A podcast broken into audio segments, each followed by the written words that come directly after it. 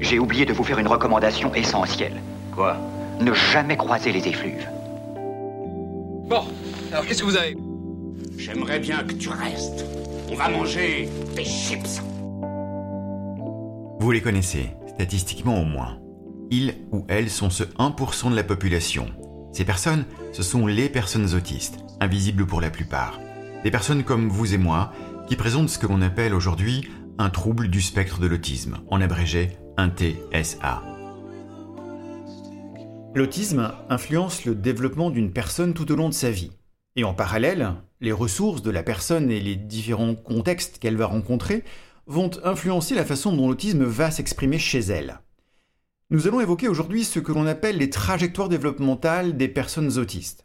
La notion de trajectoire développementale invite à faire un zoom arrière, elle invite à regarder la frise chronologique de notre vie. Elle permet de repérer les premiers signes, leur intensité, mais aussi en refaisant le film de toutes ces particularités, des petites choses mises bout à bout, euh, qui donnent un tableau signifiant. Le thème de la trajectoire implique donc les notions d'origine et d'évolution. Bonjour et bienvenue, je suis Pascal Bélan-Capenel et vous écoutez Trouble dans le spectre. Alors mettez vos oreilles sur orbite, c'est parti On n'avait jamais réalisé que c'était ça, en fait, que ça pouvait être ça. On n'en parle pas, euh, ça reste difficile. Limite soupçonneux, non, pas toi, ce n'est pas possible. Une sorte d'insulte gentille, mais un peu insulte quand même. Pas un bulldozer comme moi, quoi. Catherine est une nouvelle venue dans ce podcast. hein. Elle est la maman euh, d'Elias, un petit garçon euh, de 8 ans atteint d'une forme génétique d'autisme. Il est non-verbal. Catherine évoque ses premiers questionnements lorsque son fils Elias avait 9 mois. Mais qu'est-ce qu'ils veulent tous? Une copine, la nounou, la généraliste. Et des amis aussi qui m'ont dit Ah, mais il regarde un peu sur le côté, il regarde toujours mon, les trucs sur mon pull, les, les, les traits, les images, les trucs qui brillent, mon collier. Mais j'ai jamais pensé euh, encore à quelque chose. Et mon mari non plus, euh, je crois, on a commencé inconsciemment de fermer les yeux pour pas. Ça se fait pas que euh, notre enfant a quelque chose. Le premier, il est en Bien bonne sûr. santé. euh, Pourquoi lui, il- c'est pas encore l'âge de la euh, parole? C'est ainsi que dans la trajectoire d'Elias émergent des signes que nous qualifions de typiques ou euh, de signaux forts. C'est le cas notamment des intérêts spécifiques des autistes. Écoutons Catherine, la Catherine que vous connaissez déjà. Mes parents ont fait un truc, ça super par contre, parce qu'à l'époque, je passais ma vie sur une balançoire. J'adorais les balançoires. Pour moi, s'il y avait une balançoire quelque part, c'était le bonheur. Et ils m'ont fait prendre des cours en parallèle de natation, en individuel. Et alors là, pour moi, ça a été une révélation, comme je parlais de la nature euh, tout à l'heure. Alors moi, être dans l'eau, nager, c'est le bonheur. La mer, j'aime pas trop. Lac ou piscine, c'est parfait. Mais la trajectoire d'une personne, c'est aussi revenir sur son histoire développementale. Et ainsi, sur certaines particularités que l'on n'avait pas repérées ou identifiées comme problématiques jusque-là et que nous pouvons qualifier de signaux faibles.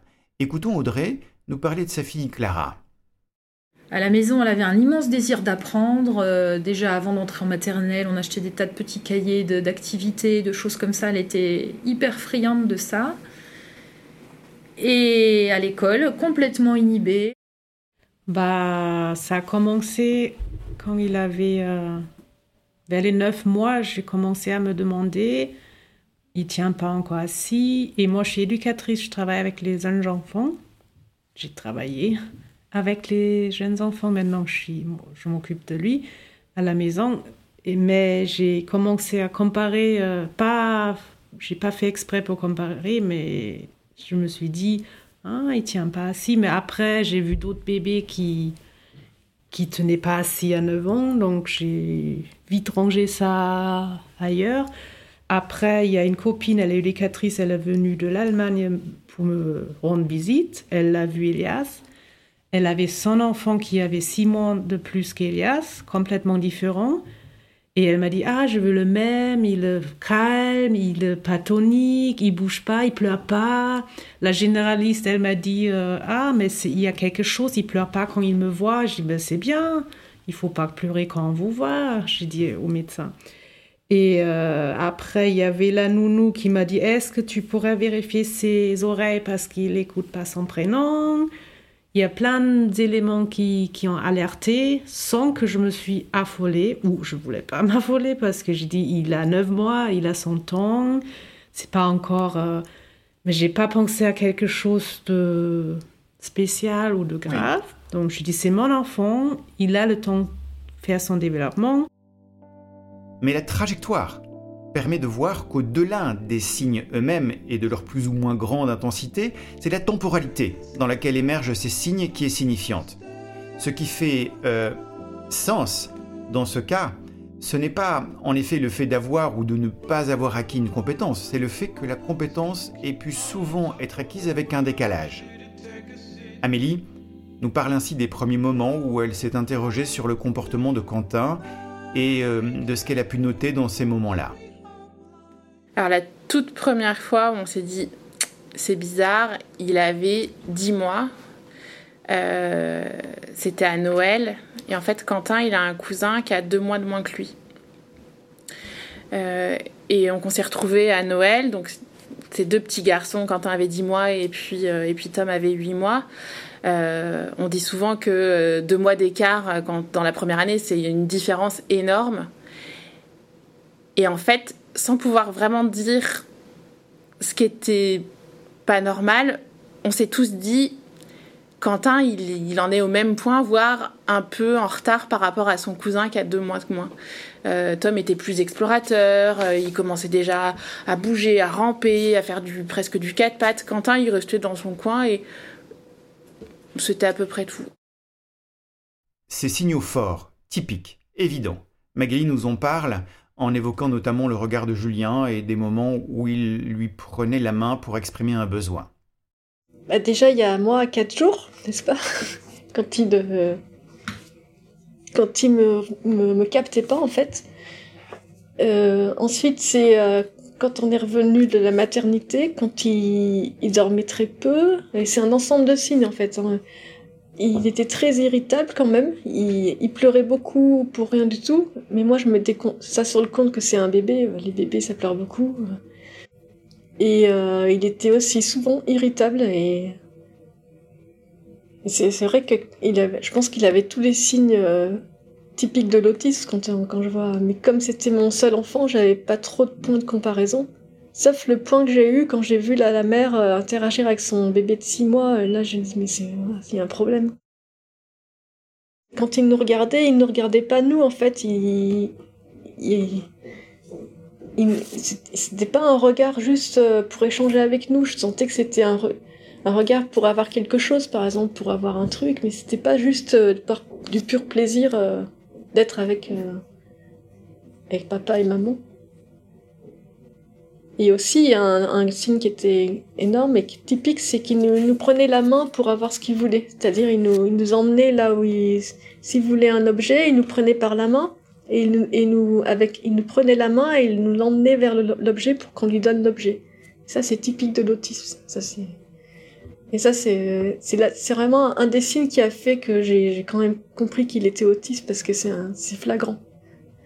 Il pointait pas du doigt aussi. Ça aussi, c'est un signe typique. Amélie évoque les comportements répétitifs de Quentin et d'autres signes au niveau sensoriel cette fois. Quentin avait comme doudou une tortue lumineuse. Et il avait pris l'habitude de mettre cette tortue lumineuse vraiment très très fortement euh, contre ses yeux. Et je ne sais pas comment, je crois bien que c'est apparu sur mon fil Facebook, mais je, ne saurais plus dire. Je suis tombée sur un article euh, sur le fait que euh, euh, les enfants porteurs d'autisme pouvaient être très attirés par les lumières. Et je me rappelle m'être bah, effondrée, hein, m'être mise à pleurer en me disant, mais en fait, en fait, Quentin est autiste. Et puis il y avait que ça. Et au bout d'une semaine, on a mis un peu ça derrière nous. On a continué notre vie et c'est vraiment au retour de nos vacances d'été. Quentin avait 19 mois où on l'a vu euh, aller chercher sa petite maison euh, jouet et ouvrir et fermer la porte, et ouvrir et fermer la porte, et ouvrir et fermer la porte. Et avec mon mari, on s'est dit, mais en fait, ça fait six mois que Quentin ne fait que ouvrir et fermer la porte de cette petite maison. Et il a grandi, et en fait, il en est toujours à ouvrir et fermer la porte, ouvrir et fermer la porte, ouvrir et fermer la porte. La relation au toucher est parfois très problématique pour les autistes. Florence nous parle de son ressenti par rapport à ce sens. T'aimais pas qu'on te touche, il y avait que ma mère qui avait le droit de me toucher. Et, euh, clairement, je réclamais énormément, mais énormément de contact physique à ma mère. J'étais, euh, j'en avais besoin. Et euh, clairement, c'était dans la nuit, je la rejoignais dans son lit pour aller me coller à elle. J'avais besoin de, la maintenir, j'avais besoin d'être en contact. Et c'était à un tel point que même quand j'étais tout bébé, du coup, ma mère, en fait, ne pouvait pas dormir et, et pétait vraiment des câbles. En fait, elle était vraiment en, train en larmes tout le temps. Parce que dès qu'elle me lâchait, dès qu'elle me mettait dans mon berceau, je me mettais à hurler comme si on était en train de me torturer, quoi. Et donc, du coup, elle, allait chercher la voisine qui a eu plusieurs enfants. Elle lui a dit Attends, on va faire un truc, là, ça fait plusieurs jours que tu dors pas parce que t'es obligé de dormir avec la gamine dans les bras. Euh, et elles m'ont fabriqué des faux bras en torchon. Et en fait, elles ont attendu que je m'endorme dans les bras de ma mère. Elles m'ont mis dans ces faux bras en torchon dans le, dans le, dans le berceau, en fait, en serrant bien les bras et tout. Et là, j'ai dormi. Et en fait, euh, voilà. Donc, en fait, pendant, quand j'étais toute petite, eh ben, ils étaient obligés de me faire des faux bras pour me comprimer, en fait, dans le, dans le berceau. Parce que sinon, je ne dormais pas. La gestion de l'imprévu et son lot d'angoisse peut se révéler particulièrement problématique. Écoutons encore Florence à ce sujet. Quand par exemple j'étais en train de parler et que quelqu'un de nouveau rentrait dans la pièce alors que j'étais en train de parler, euh, ou que quelqu'un rentrait dans l'appartement et que je l'entendais alors que j'étais en train de parler, ben d'un seul coup j'arrêtais complètement de parler même si j'étais dans une phrase et j'avais le, le visage vraiment sans expression et j'arrêtais juste de parler. C'était pas possible de me refaire parler. Ça m'avait perturbé que quelqu'un rentre dans la pièce ou que quelqu'un rentre dans l'appartement ou la maison alors qu'à la base il n'y était pas. La trajectoire développementale est marquée par des moments clés, des moments forts. Ceux vécus dans le cadre scolaire en font évidemment partie. Florence toujours, qui se souvient clairement de son premier jour de maternelle. Typiquement, mon premier jour de maternelle, j'ai joué avec sa bulle jaune, et à 11h, ma mère est venue me chercher. Elle m'a dit alors comment c'était? Moi j'ai fait Ah oui, c'était bien, mais euh, cet après-midi, reçu de pas par contre. Elle m'a dit Mais comment ça? Ben non, c'est l'école. Et en fait, toute ma maternelle, je n'y suis allée que le matin.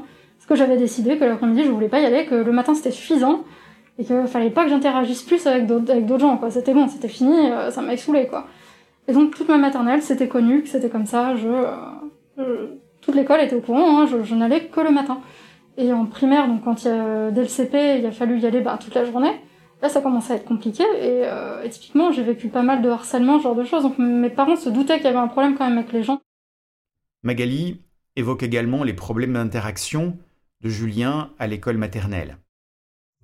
Il a été diagnostiqué à 3 ans.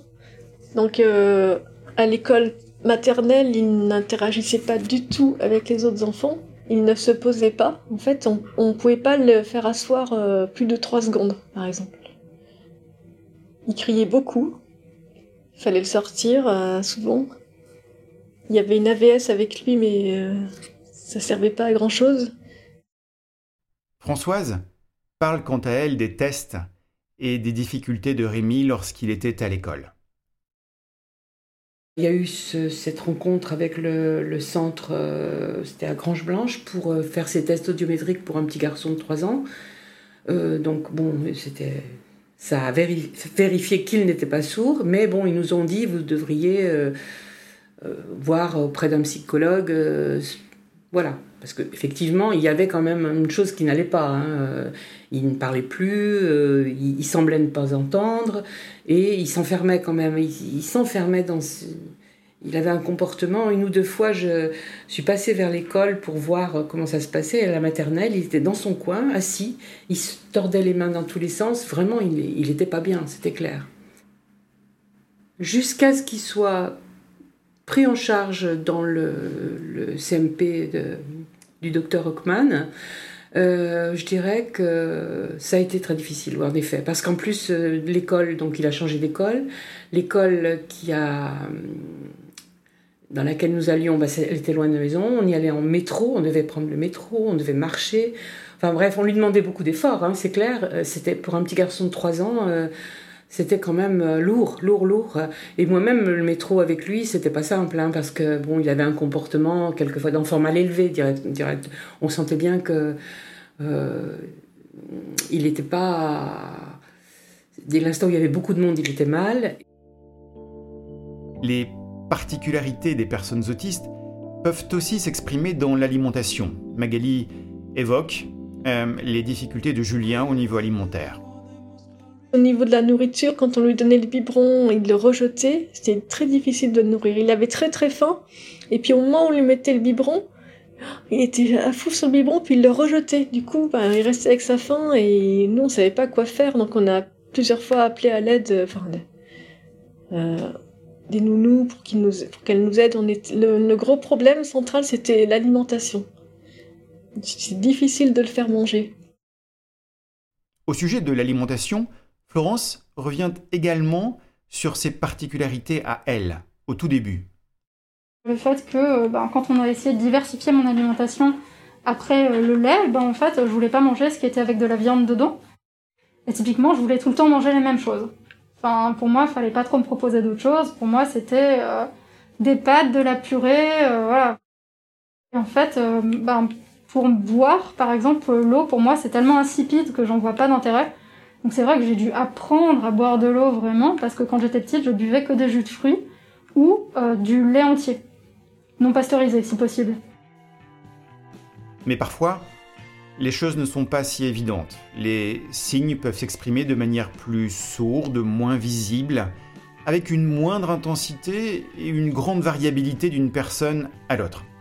Il y a ainsi ces signes que l'on ne voit pas qu'on n'interprète pas comme étant une particularité autistique.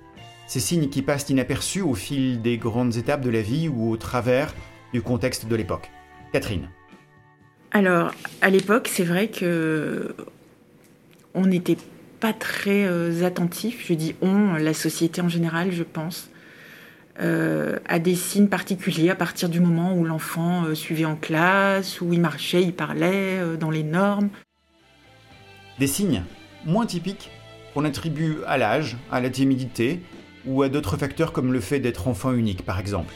Comme si, lorsque ces signes n'étaient pas pris dans un faisceau, une constellation nette, il ne faisait pas sens, ni pour la personne, ni pour euh, le clinicien.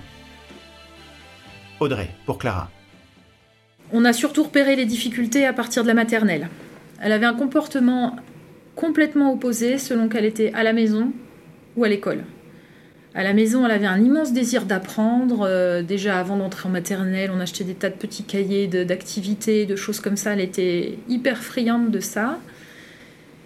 Et à l'école, complètement inhibée, elle, était dans une école Montessori, donc on est censé, dans une pédagogie Montessori, attendre que l'enfant aille vers l'enseignement et pas l'inverse. Et donc elle était complètement inhibée et c'était assez difficile. Elle était euh, toute seule dans la cour et quand elle rentrait de l'école, on avait des crises. Euh, autant à l'école, elle avait un comportement effacé, autant à la, maison, c'était le déluge une fois qu'elle rentrait à la maison. On nous a rapporté aussi qu'elle avait tendance un peu à embêter les autres. Et elle avait beaucoup de mal à supporter le contact. Elle disait que les enfants la poussaient ou des choses comme ça. Je pense que c'est aussi pour ça qu'elle avait tendance à s'isoler dans la cour. Au niveau de ses jeux, euh, elle aimait bien jouer toute seule. Et puis alors la lignée, c'est Playmobil. En fait, passer des heures à installer une scène qu'elle faisait pas forcément jouer après. C'est-à-dire que la plupart d'enfants, des enfants, ils sortent les jeux et puis ils font une histoire avec. Et elle, ce qu'elle aimait bien, c'était installer. Et puis au millimètre, hein, c'était important. Et on a remarqué aussi quand il y avait des, gens qui venaient à la maison, par exemple d'autres enfants, elle était toujours extrêmement calme quand elle était seule et très énervée quand il y avait quelqu'un d'autre. on avait l'impression de deux personnes complètement différentes. Et puis ce qui nous a alerté aussi, c'est un petit peu les relations difficiles avec son frère, qui a deux ans de moins qu'elle, où il y avait beaucoup de, jalousie, même un peu de violence parfois. Euh, voilà, des relations très très conflictuelles. Et il y a eu un, une étape aussi quand elle est entrée au CP où elle a pas mal montré des problèmes de concentration euh, à cause des enfants qui étaient autour. Elle pouvait bien dire ah bah, ça me dérange, j'arrive pas à me concentrer quand euh, il y a quelqu'un à côté. euh. Donc soit le bruit, soit les gestes aussi de voir des, gens bouger à côté d'elle. Ce qui, n'a pas alerté ni les maîtresses qui en a, en a parlé, ni, sa pédiatre, ni son sa psychologue à l'époque. Puisque la solution, c'était de dire elle est timide, euh, ça va passer. Elle, Oui, va, elle mûrir. Catherine. Euh, mais quand même, mes parents voyaient bien que pour moi, aller dormir chez quelqu'un, c'était hyper compliqué. Euh, même quand on recevait, parce que ça arrivait, mais euh, j'étais pas à l'aise. Mes parents avaient remarqué que toucher quelque chose, un objet, un enfant qui touchait un objet dans ma chambre, c'était la catastrophe pour moi si c'était pas exactement reposé au même endroit. Tant et si bien que mes parents m'ont acheté un poster. Ça, c'est horrible, hein, c'est hyper stigmatisant. Un poster où euh, on voit à l'époque, euh, quand on était petit, c'était la mode chez les petites filles, là, des poupées chiffon au lit hobby, tout ça. Et euh, sur ce poster, donc il y avait euh, une petite fille comme ça qui donnait une, fleur à l'autre, et c'était écrit une joie partagée est une joie doublée. Mais c'est terrible parce qu'en fait, c'est comme si on me disait tu ne sais pas partager. Mais oui, je ne savais pas partager. Mais c'est c'est hyper stigmatisant parce que je le faisais pas exprès. Et je pense que c'est pour ça que j'associe tout ça au fait d'être enfant unique, voilà, parce qu'elle n'a pas assez de contacts, etc., etc. Mais il y a aussi les difficultés à, repérer, à distinguer des signes qui s'éloignent d'une certaine forme de normalité quand nous-mêmes et les gens qui nous entourent sont déjà dans une certaine atypicité, sans en avoir conscience parfois. La norme sociale est celle de certaines attentes neurotypiques. Mais au sein d'un petit groupe comme une famille, on se construit tous sa propre norme. Florence. Alors du coup, oui, il y a eu des signes qui ont été repérés comme de l'autisme, mais du coup a posteriori. C'est-à-dire que quand j'ai fait le diagnostic, euh, notamment au centre de ressources autisme, c'est vraiment là où on a mis le mot autisme sur euh, ces particularités que j'avais, euh, sur ces signes en fait. Euh, Et quand j'étais petite, ils mettaient pas le, le terme autisme dessus ou quoi que ce soit. C'est-à-dire que par exemple, euh, ma mère, pendant mon diagnostic, elle a dû venir au CRA et elle s'est rendue compte elle-même qu'elle était autiste. Et donc en fait, mon père aussi potentiellement était autiste. Et on en a parlé en fait avec ma mère et avec ma famille. Et en fait, euh, ils se sont rendus compte que ben si eux ils étaient entre guillemets normaux ou non autistes, ils s'étaient dit ben donc mon père s'appelait Florent et ils m'ont dit bah oui mais Florent quand il était petit il faisait ça. Donc en fait ça nous a pas paru bizarre, t'étais juste comme ton père. Et du côté de ma mère, c'était bah oui mais en fait quand euh, quand ta mère était petite donc Magali quand Magali était petite, elle faisait ces trucs-là. Donc en fait, ça nous a pas paru bizarre. Et du coup, mes deux parents, eux, se disaient, bah, elle est un peu comme moi. Et donc au final, ça les dérangeait pas. C'était complètement norm- normal parce qu'en fait, on était tous chacun dans nos trucs. Ma mère a, euh, dès qu'il y avait le kéno à la télé, a marqué dans des carnets l'intégralité des numéros qu'elle voyait. Il y avait aucune logique à ça. hein. C'est juste que dès qu'il y avait le kéno, dès qu'il y avait le loto, elle avait euh, ses carnets où elle mettait tous les chiffres. Elle adorait ça. Et mon père, il était en permanence dans son garage à euh, trafiquer des voitures ou à regarder des films en boucle. Euh, et donc c'est vrai que, euh, voilà, moi j'ai fait un peu pareil, c'est-à-dire que quand j'étais petite, je regardais des films en boucle. Euh, et du coup, ça gênait pas mon entourage parce qu'ils disaient, bah Florent, il fait pareil, même maintenant à l'âge adulte. Donc en fait, voilà, c'est pas dérangeant. Et du coup, c'était même au contraire, il y avait des soirées où avec mon père, ben, on regardait des films, avec ma mère aussi, et on était là comme ça à regarder des films et on était contents. Et on en regardait plein, et, euh, et je veux dire, pour nous, c'était normal. Ces signaux faibles passent parfois inaperçus. Ils peuvent prendre une place plus grande et entraîner une souffrance importante au cours de périodes de vie plus difficiles, notamment l'entrée au collège et euh, l'entrée dans l'adolescence. Et cette concomitance peut parfois entraîner euh, nous-mêmes ou notre entourage à normaliser cette souffrance et à la minimiser en se disant qu'après tout, ce sont des euh, choses normales durant ces périodes. On n'agira donc peut-être pas de la façon la plus aidante. Catherine. Le moment, en fait, de la préadolescence et de l'adolescence ont été super difficiles. Parce que c'est le moment où euh, il faut absolument se conformer euh, à une norme. La notion de groupe est super importante. Moi, si j'avais une meilleure amie, c'était la fin du monde. Euh, et il se trouve que vers l'âge de 12 ans, ma meilleure amie, Valentine, euh, ses parents se sont séparés et elle est partie vivre ailleurs. Et là, ça a été terrible, terrible à vivre. Et toutes ces années, euh, donc à partir de la quatrième au, au collège jusqu'à mon bac, ça a été, et même après, jeune étudiante. À 15 ans, j'ai été anorexique, ça a été très très grave. mes parents m'engueulaient, mais en fait, là aussi, euh, voilà, c'est un trouble associé. Enfin, ça c'est du ressort du, trouble du comportement alimentaire. Mais ouais, j'étais, j'étais vraiment, euh, je pense, dans ma bulle, dans mon monde. Florence. Là où ça commençait à vraiment, vraiment devenir difficile, je dirais que c'est le collège. Parce que euh, bah là, on n'avait plus un seul professeur, on en avait plein. Il fallait changer toutes les heures de classe. Donc c'est-à-dire que toutes les heures, il fallait se taper le brouhaha total, les gens dans le couloir qui nous touchent, etc. Euh, c'était très compliqué euh, et, clairement pour moi c'était difficile quoi. Enfin je veux dire j'avais beaucoup de mal au collège et, euh, clairement à un moment donné je me suis vraiment fait harceler à partir de la quatrième où là ça a vraiment été très très fort.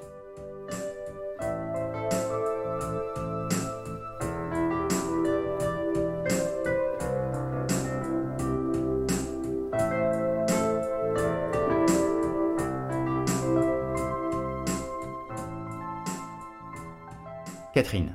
En fait, quand j'ai eu mon diagnostic, j'ai pu rassembler tous ces petits bouts de puzzle qui a priori n'avaient rien à voir les uns avec les autres, mais qui au final si quoi, formaient ce diag, vraiment. Comme vient de le dire très justement Catherine, tous ces petits bouts de puzzle rassemblés expriment bien l'idée que c'est l'association des particularités, plus que les signes eux-mêmes, qui peut faire sens au cours de la trajectoire développementale d'une personne pour l'établissement d'un diagnostic. Nous l'avons déjà dit, mais il n'est pas inutile de le répéter. L'autisme est une condition à vie, pas une maladie qui s'attrape qui se guérit.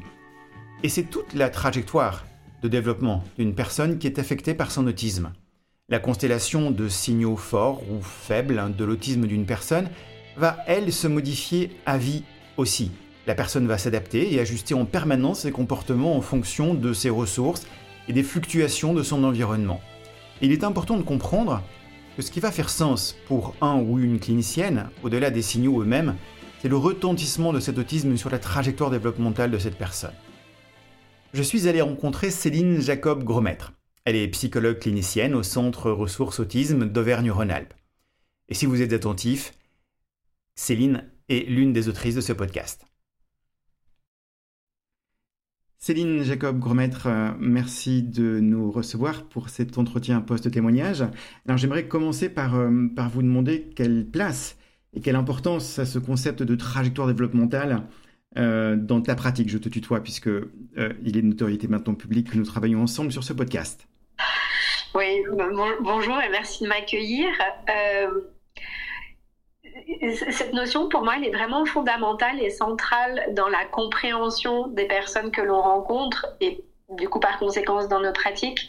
Parce que longtemps, on a entendu parler d'autisme infantile, comme s'il s'agissait d'une condition d'enfant euh, qui disparaîtrait euh, quand la personne euh, grandirait, alors que l'idée de la trajectoire développementale, c'est vraiment d'avoir en tête que l'autisme, c'est aussi une condition à vie qui évolue en fonction euh, de l'âge, mais aussi de l'environnement de la personne et des, et des aménagements et des accompagnements qui lui sont proposés.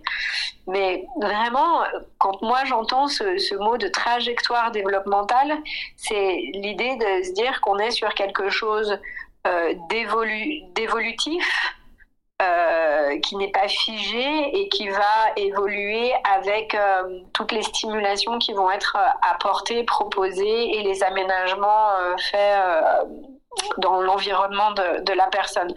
Donc vraiment, c'est déjà de se décentrer de cette représentation que l'autisme ne concernerait que les enfants. Ça, c'est des choses qu'on a déjà entendues dans, mmh. dans ce podcast. Hein et que vraiment on est sur une condition à vie et qui démarre euh, et dont les signes sont présents dès la petite enfance trajectoire développementale, c'est vraiment aussi ça, c'est d'aller voir dès la petite enfance, même quand on s'adresse à euh, une personne qui vient vous voir pour un diagnostic et qui est euh, euh, grand enfant, ado, adulte, d'aller voir dans la petite enfance si on, arrive à identifier, à repérer des signes qui nous feraient penser à, à un trouble du neurodéveloppement et plus particulièrement à un trouble du spectre de l'autisme.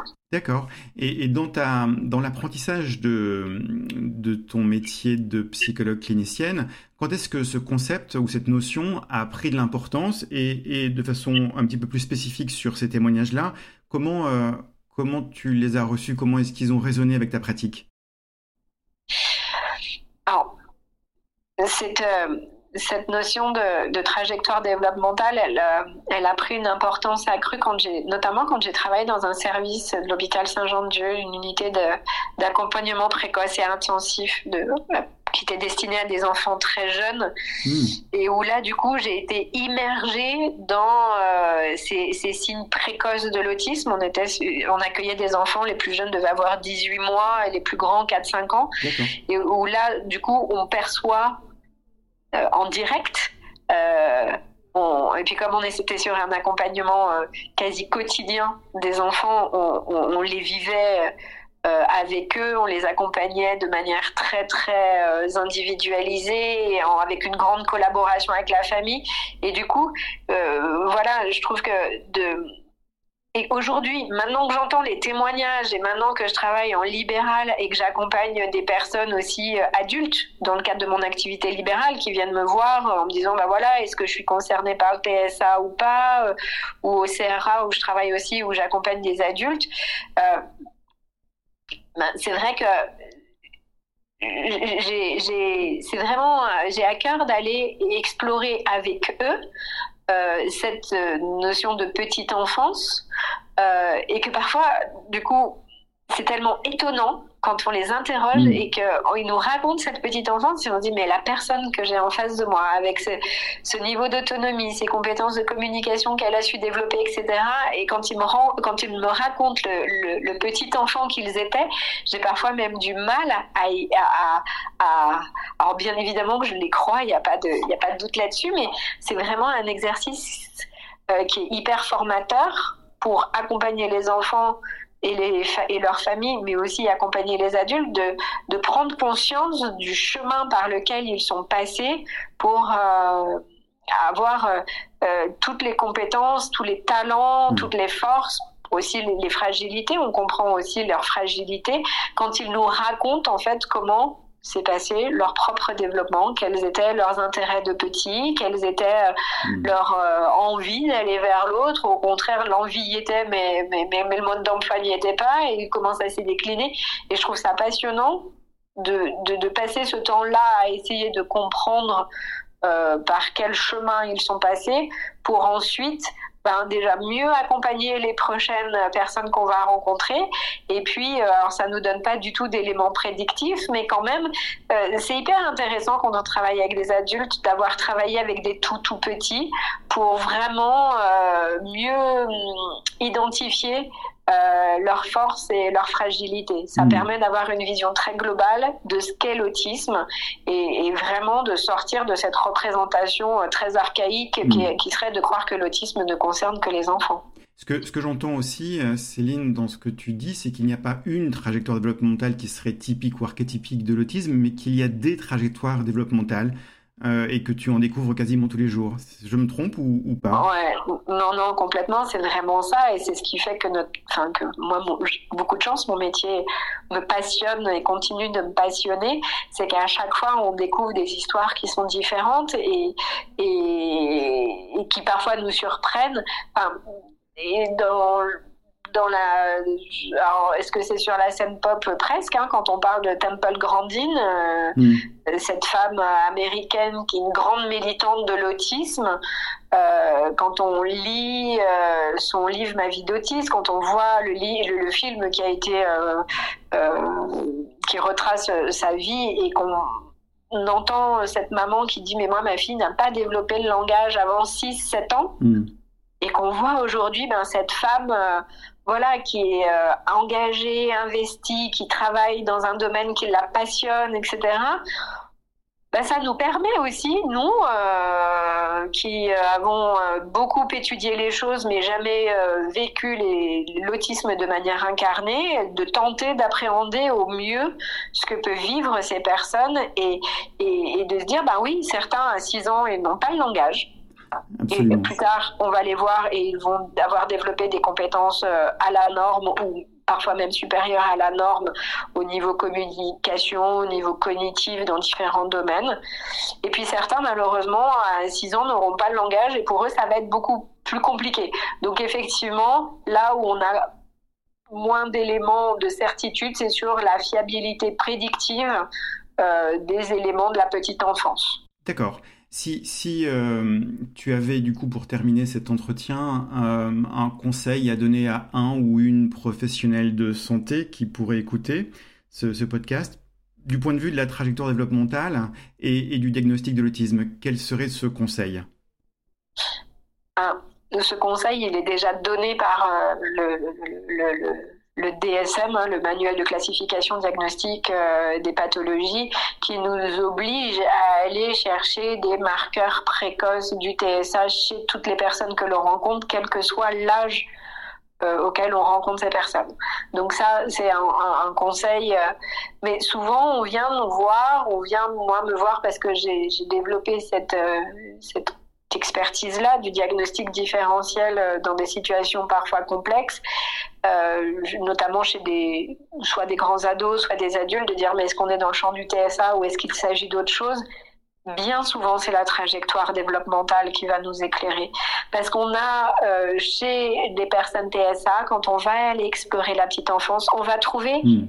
parfois des petites choses, parfois à bas bruit, parfois c'est en revisitant l'histoire avec les parents ou avec la personne ou un proche qu'on va se dire oui, c'était pas énorme, c'était pas euh, très bruyant, c'était pas euh, très typique, mais on va retrouver des petites choses qui vont nous mettre sur la voie du TSA, contrairement à d'autres euh, pathologies psychiatriques. Hein, je pense aux troubles de la personnalité, je pense à la schizophrénie, je pense à, à, d'autres profils psychiatrique où là, quand on va aller chercher dans la petite enfance, on, va, on ne va pas trouver ces mêmes marqueurs-là, hmm. euh, qu'ils soient dans le champ de la communication, des interactions sociales, euh, des particularités sensorielles, etc. Donc ça, c'est le conseil que je donnerais, c'est de toujours avoir cette vigilance pour pouvoir faire soit un différentiel, soit pour bien accompagner aller rencontrer, même quand on fait de la psychiatrie adulte, même quand on accompagne des adultes, aller passer un moment, alors long si c'est possible, c'est encore mieux, mais d'aller passer un moment avec des enfants qui présentent un TSA.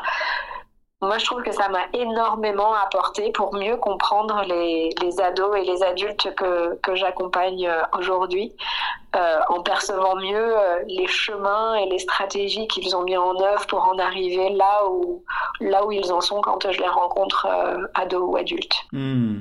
Céline Jacob Gromètre, bien écoutez, je te, écoute, je te remercie euh, d'avoir pris le temps de, répondre à ces questions, même euh, en temps de Covid et Covidé. Euh, et, puis, et puis à très bientôt. Merci beaucoup. Voilà ce quatrième épisode de Troubles dans le spectre terminé. J'espère qu'il vous aura plu et que cette notion de trajectoire développementale est moins floue dans votre esprit qu'au début de l'épisode. On vous donne en tout cas rendez-vous dans un mois pour un prochain épisode. Il sera consacré aux sensorialités dans l'autisme. Soyez au rendez-vous. N'hésitez pas à laisser des commentaires dans le questionnaire accessible depuis le Centre de ressources et de réhabilitation psychosociale ou sur les réseaux sociaux. Trouble dans le spectre est un podcast produit par le Centre de ressources et de réhabilitation, le Centre ressources autisme Auvergne-Rhône-Alpes et le dispositif ZEST il est soutenu par le euh, service TS2A, eMind, la Fondation de France et par le Groupement national des CRA. Cet épisode a été écrit par Pascal Bélanca-Penel, Loubna Berthier, Céline Jacob Goromètre, Aude Long, Sandrine Mardi-Rossian, Alejandra Vaquet-Carbonel, Romain Tabonne et Florian Todorov. Mixage et réalisation, Jorik Gouache. Musique, Microméga et Véronique Baraton.